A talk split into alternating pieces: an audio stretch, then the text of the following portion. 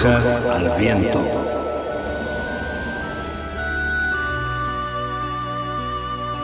Brujas al Viento, un programa de participación abierta pensado para brujos, brujas y personas de la magia.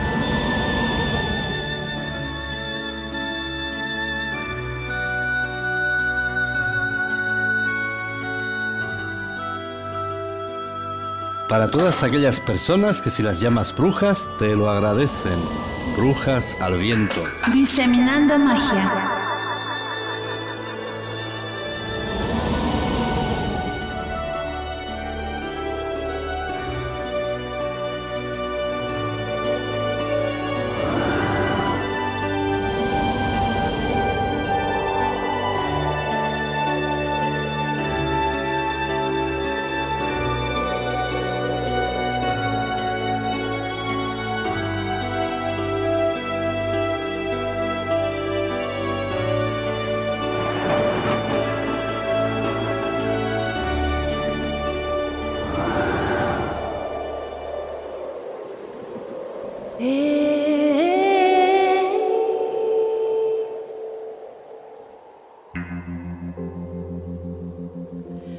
Bienvenidos a radiobrujas.com, a nuestro programa de Brujas al Viento. Hola Julia. Saludos y bienvenidos a una nueva edición de Brujas al Viento en radiobrujas.com.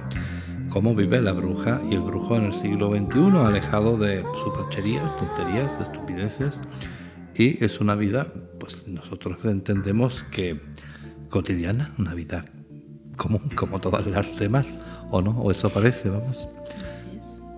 Bueno, pues hoy como diría Carla, hemos preparado un programa interesantísimo. Adivinen, magia sexual, ¿es posible lanzar hechizos en los orgasmos? ¿Tú qué crees? Yo creo que sí. Claro, y si no, ¿por qué íbamos a hacer este programa? Es un gran esfuerzo, pero bueno. Bueno. Me sacrificaré. Bueno, pues esto enlazaría mucho. Bueno, acuérdate, por ejemplo, de, de Crowley. Crowley era un gran, gran mago y hacedor de este tipo de, rituales. Enlazaba mucho con la, energía del Tantra y, todo eso. Crowley, que es una figura que si la, alejamos de, del happening o del show, es muy, muy interesante. Crowley era el mayor vendedor de Crowley, Crowley era el mayor publicitador del publicista, Crowley era su propio agente representante. Mismo se puso la bestia. Claro. Pero sí, eh, a Crowley yo lo comparo mucho con Dalí, con Salvador Dalí. Eran frikis, eran excéntricos, pero eran genios. Pues a mí me encanta Crowley, Julio. ¿Qué te puedo decir? Sí, por eso te digo que eran genios, pero claro, tiene su parte de show, que hacía espectáculo y todo esto y demás. Allá era, era muy poco discretito, pero bueno, nadie ha dicho que un mago tenga que ser discreto, vamos. Bueno, pues estamos en un tiempo delicioso y vamos a hablar de cómo lanzar hechizos con tus orgasmos. Desde tiempos inmemoriales, las brujas han utilizado su energía sexual para hacer magia. Hablamos con algunas brujas de la era moderna acerca de su práctica. Cuando preguntan a Kristen Corbett cómo consiguió publicar su primer libro, normalmente responde con un tópico predecible. Consiguió su sueño mediante una combinación de trabajo duro y suerte. En privado, sin embargo, atribuye su éxito a masturbarse a la luz de la luna llena. Corbett, editora de Slostist y profesora de la clase El legado de la bruja en la New School, practica la magia empleando la energía sexual, con frecuencia los orgasmos, para su manifestación.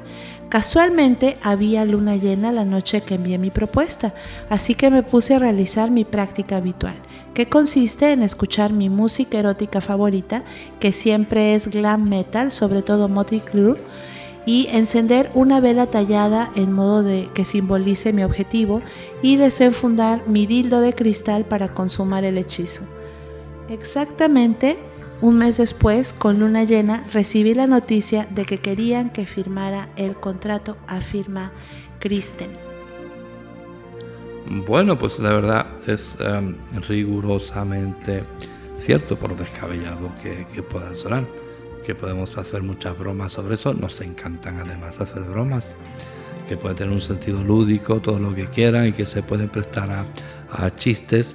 Por ejemplo, adivinen cómo hacemos este programa de Radio, radio Brujas.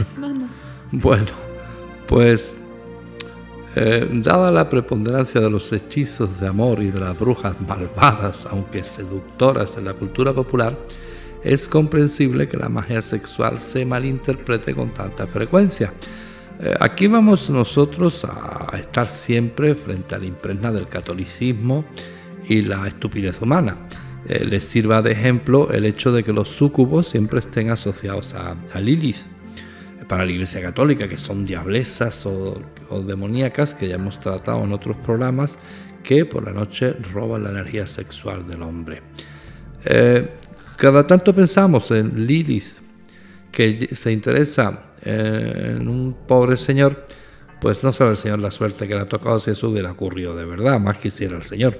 Yo aquí siempre recuerdo mucho unos programas que hay en la televisión norteamericana que son muy, a mí me lo parece muy divertidos, donde hay un reality show de, jueces que son jueces de verdad y donde la gente acude a una especie de arbitraje a dirimir sus problemas. De estos programas ya muchos, especialmente en la esfera latina, se prepararon, eran más eh, falsos que otra cosa, pero algunos eran realmente interesantes. Yo recuerdo el caso del juez Franco un señor bastante sangrón que dicen en México, bastante antipático, bastante borde, un juez muy serio de temer y la verdad yo me partía de la risa con el señor. Iba a un programa en cuestión donde eh, una, en una compañía de vuelo el mecánico eh, explica cómo la azafata lo acosaba sexualmente. Y entonces el juez tenía una cara, miraba a la azafata, que era una chica atractiva, y miraba al mecánico. Y le dice el juez, usted se ha visto en el espejo. Si usted viera con los ojos que yo lo estoy mirando, que usted me quiere decir a mí que el mujerón este se interesa en usted, pues hombre, deje de beber lo que es la bebida que toma, deje de fumar lo que fuma. Pues algo así pasaría con estas fantasías de que tremendas mujeres como Lilith y eso tienen eh, malas intenciones. Y de ahí vendría lo de la, bruja eh, en la cultura popular que son seductoras, malvadas y guapísimas. Pues eh, no les quepa la menor duda que eso es el patriarcado puro y crudo. Pues tienes una intención y utilizas los orgasmos o el sexo como herramienta para conseguir esa intención en particular. Explica Kat Cabral, sacerdotisa wicca que dirigió la tienda de ocultismo.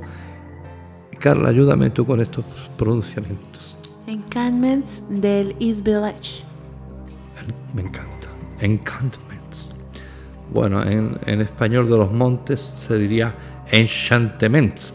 Encampments. Village. Bueno, pues ella tuvo durante 10 años esta maravillosa tienda. Briluna, propietaria de Hood Witch, está de acuerdo en esta definición. No estamos hablando de cómo ser sexy o mejorar la libido. Lo que hacemos es manifestar la magia, utilizar la energía sexual para obtener resultados muy reales, indica. La energía sexual es solo energía, es neutral. Y es una energía descomunal, es bestial y es tremenda. Pues vale, puede que sea neutral, pero también es extremadamente poderosa. Con la magia sexual todo lo que necesitas es llegar al orgasmo y podrás cambiar tu mundo. Escribe Damon Brandt en las aventuras mm, del sexo mágico o aventuras en la magia sexual.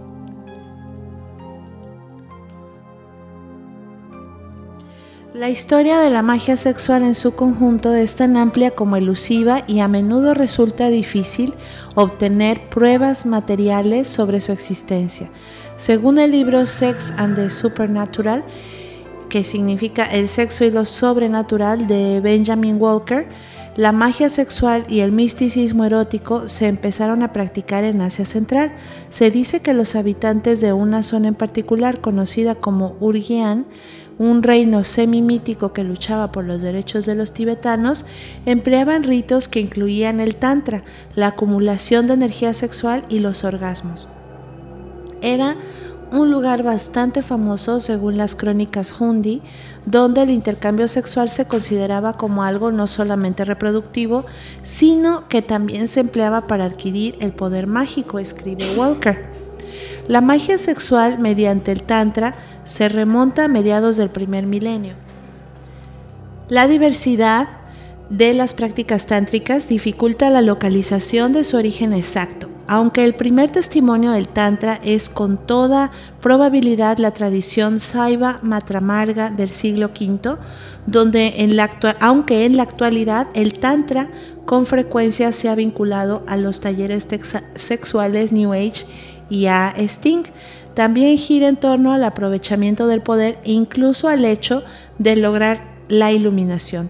Según el libro La esencia del Vajrayana, práctica del Tantra del Yoga Supremo del Mandala Corporal de Jeruka, de Geshe Kelshan Gyasho, y por desgracia muchos textos tántricos antiguos fueron destruidos durante las cruzadas.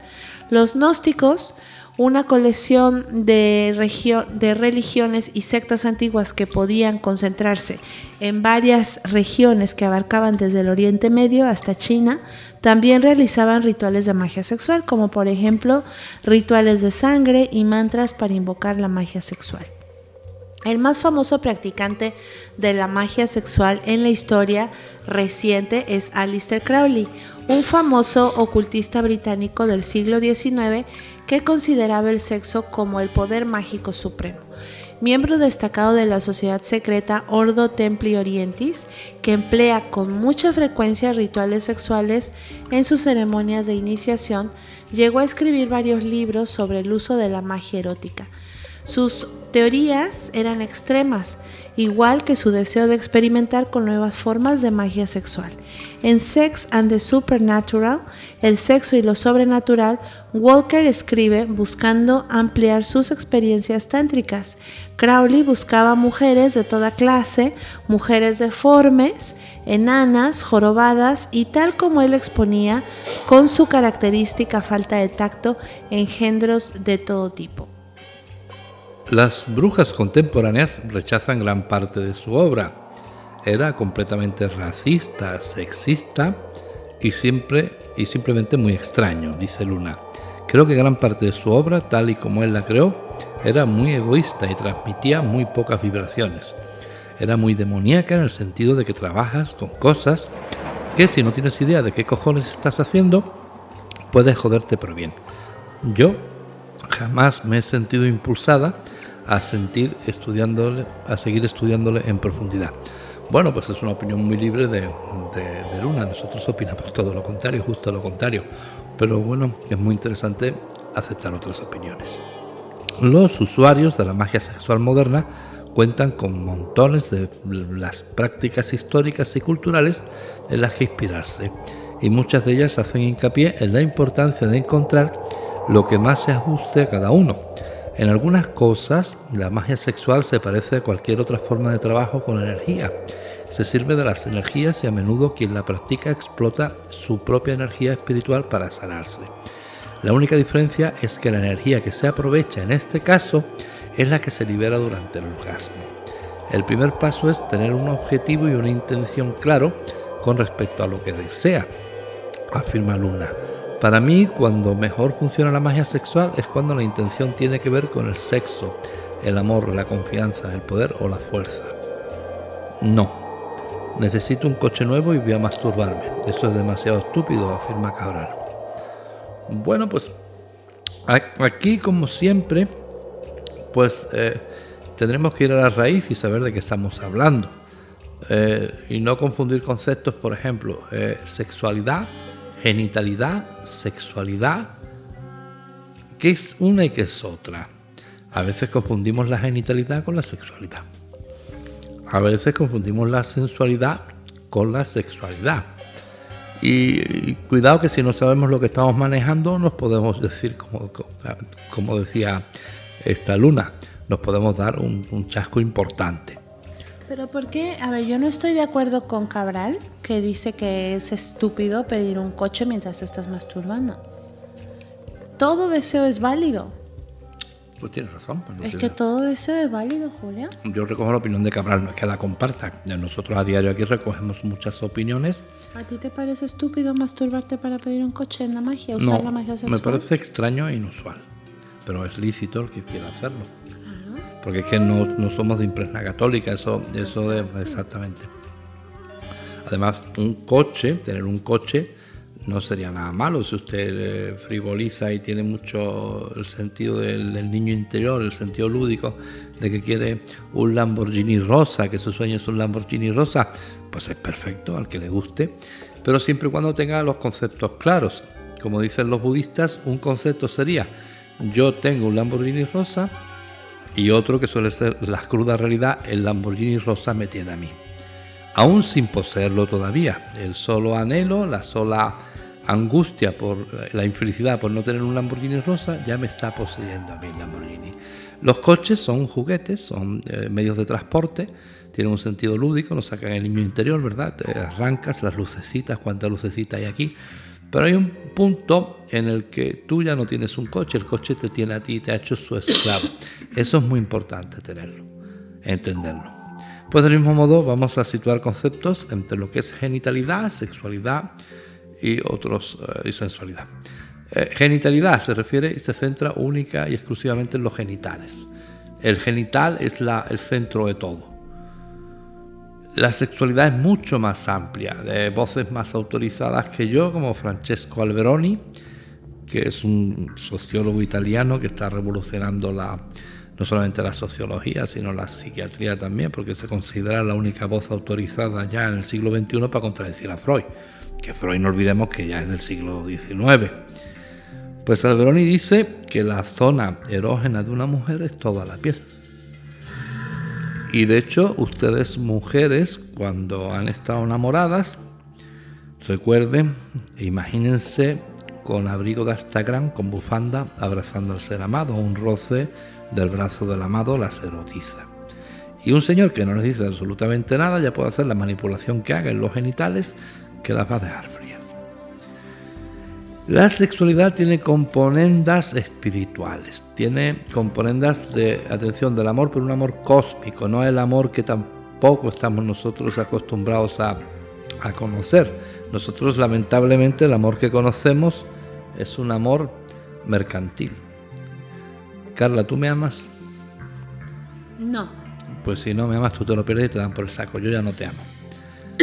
Ese es el amor que conocemos y además no me gustaba tanto. Además camina medio pato zamba, no me gusta. Eh, es, ya cuando está conmigo ya la, odio. Es eh, pues amor mercantil, amor interesado.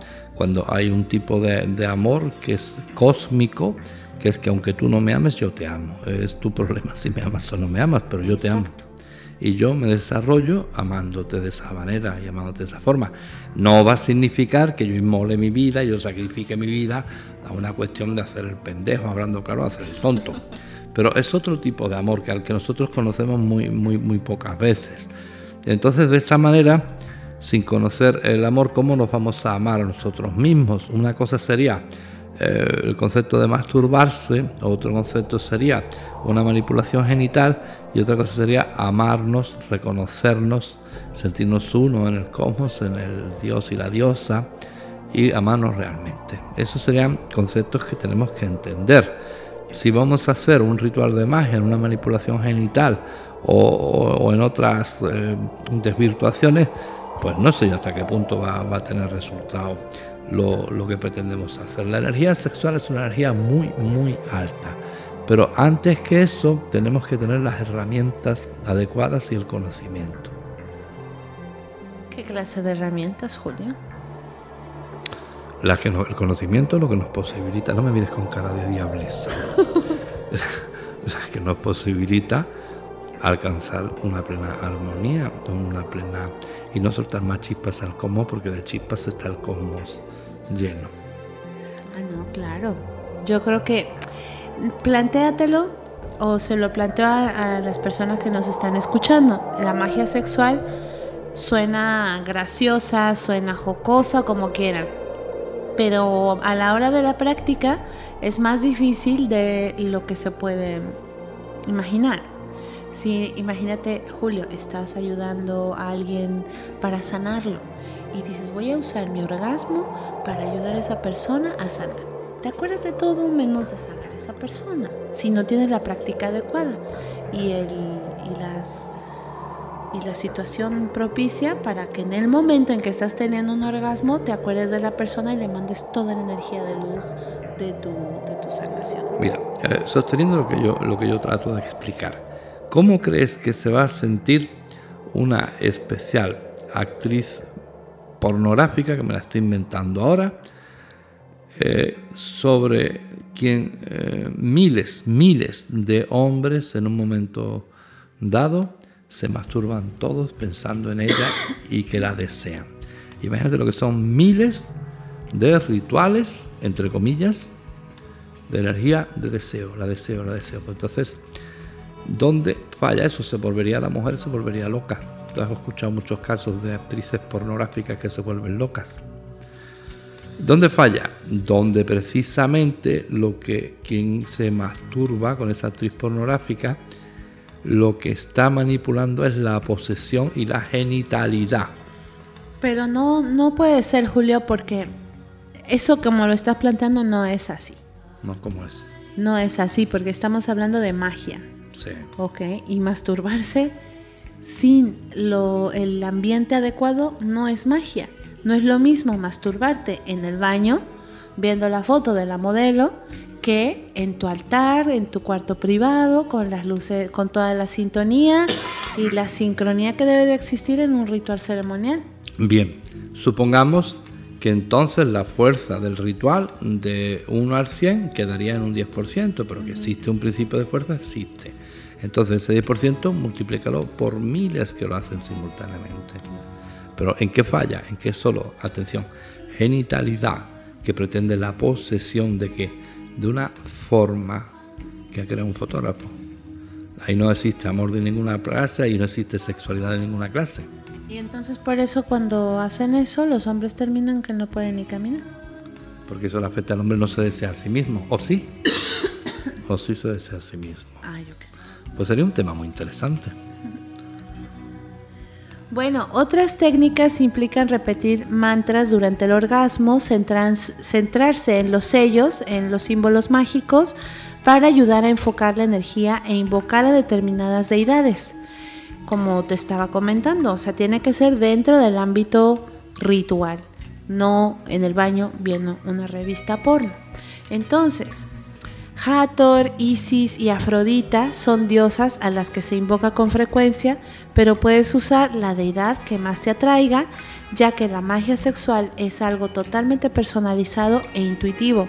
Creo que es preciso que cada uno encuentre deidades, seres mitológicos o arquetipos con los que se siente identificado. Para algunas personas eso significa quedarse dentro de su propia herencia o cultura.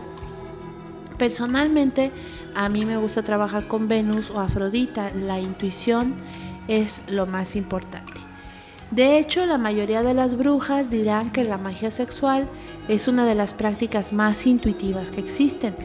Llegué hasta la magia sexual de forma bastante intuitiva. Recuerda Corbett. Cuando era niña, mi madre me enseñó el poder de la manifestación, pero de una forma como para todos los públicos, por supuesto. De algún modo hice la conexión entre esto y el autoplacer cuando lo descubrí y me di cuenta que podía emplearlo de una forma más poderosa y mucho más productiva. Otro componente de la magia sexual, quizá algo menos intuitivo, implica el uso de fluidos corporales. Un ejemplo muy temprano de ello es A.B. Wilborg, un ocultista católico romano procedente de Francia, que es conocido como el sacerdote renegado, que en 1683 realizó una misa negra, una perversión de la ceremonia católica tradicional. Tales ceremonias incluyen la figura de una monja orinando dentro de un cáliz, a menudo como demostración de la oposición a las estrictas creencias católicas. La sangre menstrual es otro líquido útil en la magia sexual y según Luna existe una larga tradición folclórica de mujeres poniendo sangre menstrual en café, en el té o en la salsa de tomate para la pasta, porque es fácil de ocultar, a menudo para hechizos de unión, para provocar atracción sexual, como en la tradición judú. Algunos practicantes también hacen hechizos con un preparado a base de semen mezclado con sangre menstrual que se considera muy poderoso. La mezcla normalmente se obtiene y se coloca en un cáliz o se transmite mediante besos después del sexo oral en un ritual que sella la magia realizada o sirve para crear cualquier manifestación que desee el protagonista. Una vez más, los objetivos de la magia sexual no tienen por qué estar relacionados con el sexo, de acuerdo con Brand. La sangre es vida, especialmente la sangre menstrual. Nutre la vida, sirve para engendrar humanos, dice Luna. Y añade que los fluidos corporales pueden usarse para vestir velas y talismanes, es decir, recubrir una vela a menudo tallada con un sello, con una sustancia cuyas propiedades se cree que ayudan a conseguir tu objetivo. Si vas a trabajar con fluidos corporales, por favor ten en cuenta los riesgos para la salud. Alimentar con y comer fluidos corporales conlleva los mismos peligros que el sexo oral. Bueno, pues así que hazte pruebas médicas, coméntalo con tus parejas de antemano e informarte bien sobre los peligros. Estás jugando con la voluntad y la salud de otra persona. Puedes transmitir enfermedades y todo tipo de cosas asquerosas, advierte Luna. Luna es española, ¿eh? En general, cuando se practica con una pareja, la comunicación es muy importante. Ella afirma que deberíais o bien trabajar completamente juntos o ocultar completamente a tu pareja el hecho de que estás manifestando magia durante vuestro intercambio sexual. O bien ellos saben lo que están haciendo o, no deberían saber absolutamente nada, porque cualquier persona que más o menos lo sepa, pero no le acabe de molar del todo, podría joder todo el flujo de energía, explica. Así que el otro o bien no sabe absolutamente nada o lo sabe. Y se va a centrar también en esa energía, lo que hace el hechizo mucho más poderoso si os vais a, tener un, un orgasmo juntos. Bueno, ella dice textualmente si os vais a correr a la vez. Es curioso esa palabra, el orgasmo, según eh, el habla latina, según países, pues en uno sería acabar, en otros venirse, en otros vaciarse, etcétera, etcétera. En España tiene esa, esa acepción, correrse. Bueno, pues incluso quienes no están interesados o son escépticos con respecto a prácticas como la magia, pueden acreditar la intimidad y la intensidad de vaciarse al mismo tiempo. Con una pareja se convierte en algo muy emocionante cuando puedes confiar en alguien y los dos podéis trabajar juntos. Ya sabes, miraros los dos a los ojos, quizá ralentizando la llegada del orgasmo, respirando juntos, etc. Dice Cabral. Eh, eh, modestamente desde Radio Brujas eh, planteamos algo.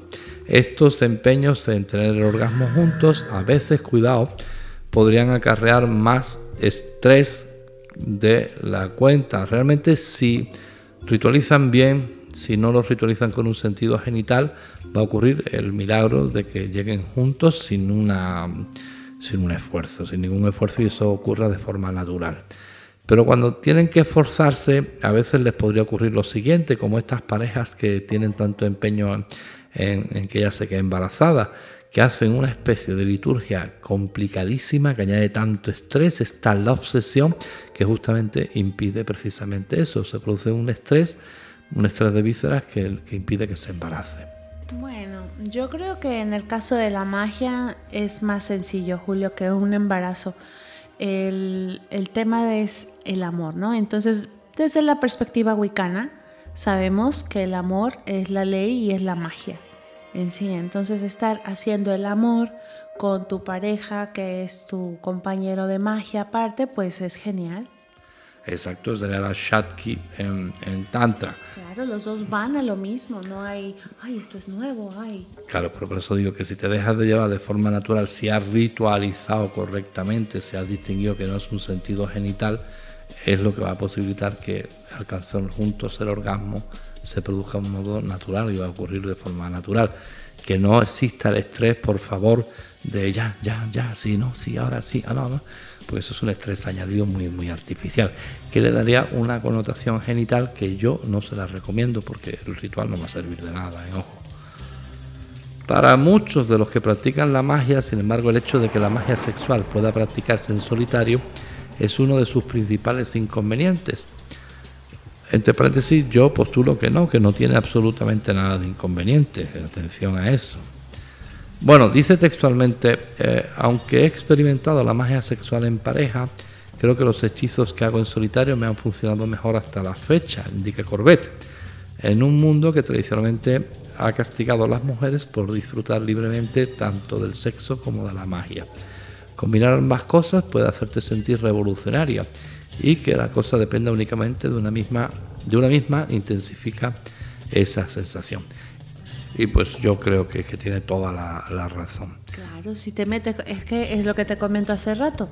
Si tú eres brujo y quieres hacer un ritual de magia sexual con una maripuri que no sale de la iglesia cada ocho días y imagínate, le vas a meter en un follón a la pobrecilla pues y te va a cortar el rollo. Eso te salimos español a ti eso. pues sí. Bueno, pues claro, porque es, que, es que hombre, para eso, eh, si no las mujeres me van a entender muy bien. Para eso más vale solo que mal acompañado o más vale sola que mal acompañada. Por supuesto. Bueno, eh, aunque hay veces lamentablemente que mm, yo no es que descarte la genitalidad, la genitalidad en algunos casos tiene mucha gracia, pero sería tanto como usar a un humano como un, un vibrador humano, ¿no? Una cosa de estas, ¿no? La brujería en sí misma es muy empoderadora para las mujeres.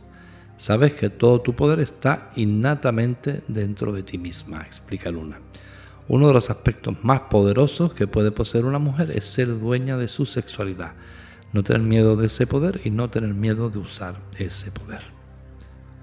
Pues muy bien, muy bien, muy bien ilustrado esto. Sí, yo estoy de acuerdo completamente con Luna, excepto en lo de no venerar a Crowley. Claro, pero es que es lo, lo que siempre hablamos en Radio Brujas está satanizado, que hizo cosas que no correspondían a su época, que rompió barreras, sí, pero gracias a Crowley hacemos muchas cosas que, que si no hubiera existido Crowley, a lo mejor hubiera sido Johnson, hubiera sido otro brujo. Claro, porque Crowley fue un, un, transgresor. O sea, eh, ahora si tú le quitas la parte de, del show, le quitas la parte de escenografía, le quitas la parte de happening, de los accesorios, muy mago, uno de los grandes magos que han existido no, no tiene por qué pedirle a nadie eh, que sea eh, recatado y que sea callado y que se viva reprimido. Crowley fue de todo menos reprimido. Pero a nosotros nos parece que aportó muchísimo. Es uno de los grandes baluartes de la magia actual en el siglo XXI. Sin Crowley muchas cosas no se entenderían. La propia Wicca, por ejemplo. Pues muy bien, Julio. Así fue el programa de hoy con eh, la magia sexual. Tenemos a Selene que tiene una consulta que nos escribió en nuestra página de Facebook y por WhatsApp después pidiéndonos un consejo, una ayuda de qué es lo que veíamos en unas velas que ella aprendió. Entonces, pues vamos a escucharla.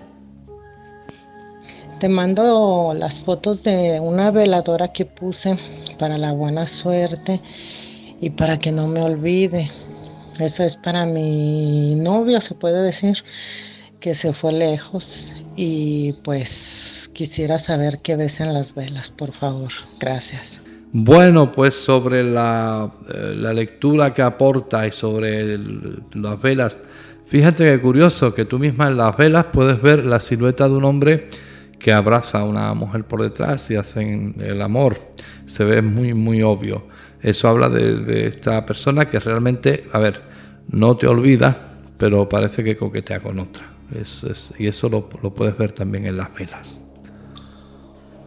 Y también pues queremos agradecerle a todos por eh, sus mensajes que recibimos cada día en nuestra página de Facebook pidiéndonos consulta. Les recuerdo que nos vamos a apoyar siempre de sus audios para poderles contestar. ¿ok? Yo sé que todos quieren una respuesta, pero como Selene, pues toma el teléfono y nos mandó un mensaje de WhatsApp o nos mandó otro mensaje por Facebook y nos, nos mandó la fotografía de su trabajo de magia, nos pidió apoyo y bueno, es una forma de darle una dinámica al radio con su aportación de audio y con muchísimo gusto les atendemos gratuitamente de este formato. Si quieren una consulta privada, que no salga en el radio, que no le reconozca la voz, que etcétera, etcétera. Tenemos también eh, consultas privadas y con muchísimo gusto les atendemos. Pues en radiobrujas.com, ahí donde dice tienda online, ven un apartado que dice consultas de tarot. Así es, Julio. sin otro particular, reciban todo tipo de bendiciones de Julio Marín. Y Carla Solís, hasta la próxima.